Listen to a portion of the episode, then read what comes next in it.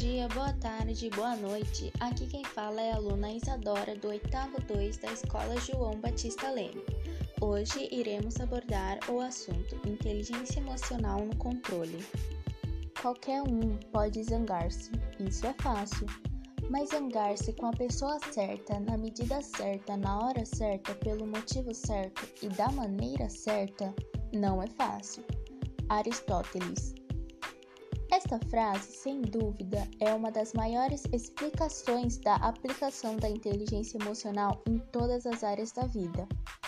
Existem diversas definições, mas a mais usada que usaremos também é a do psicólogo e jornalista Daniel Goleman, que diz: a capacidade de identificar nossos próprios sentimentos e dos outros de nos movimentarmos e gerirmos impulsos dentro de nós e nossos relacionamentos.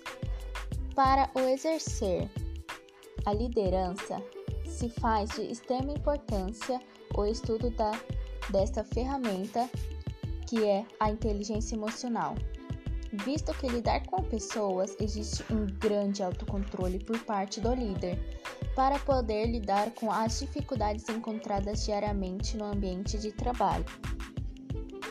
O líder que pratica a inteligência emocional como competência não é um líder autoritário, mas um líder que desenvolve, que cativa, que eleva a autoestima da equipe e ameniza os impactos das pressões diárias. Como recompensa ou vantagem, esse gestor obtém subordinados mais determinados e comprometidos com o objetivo organizacional e produtivos. Algumas pesquisas comprovam que quem possui esse tipo de capacidade é mais bem sucedido profissionalmente e se dá muito bem em seu ambiente de trabalho.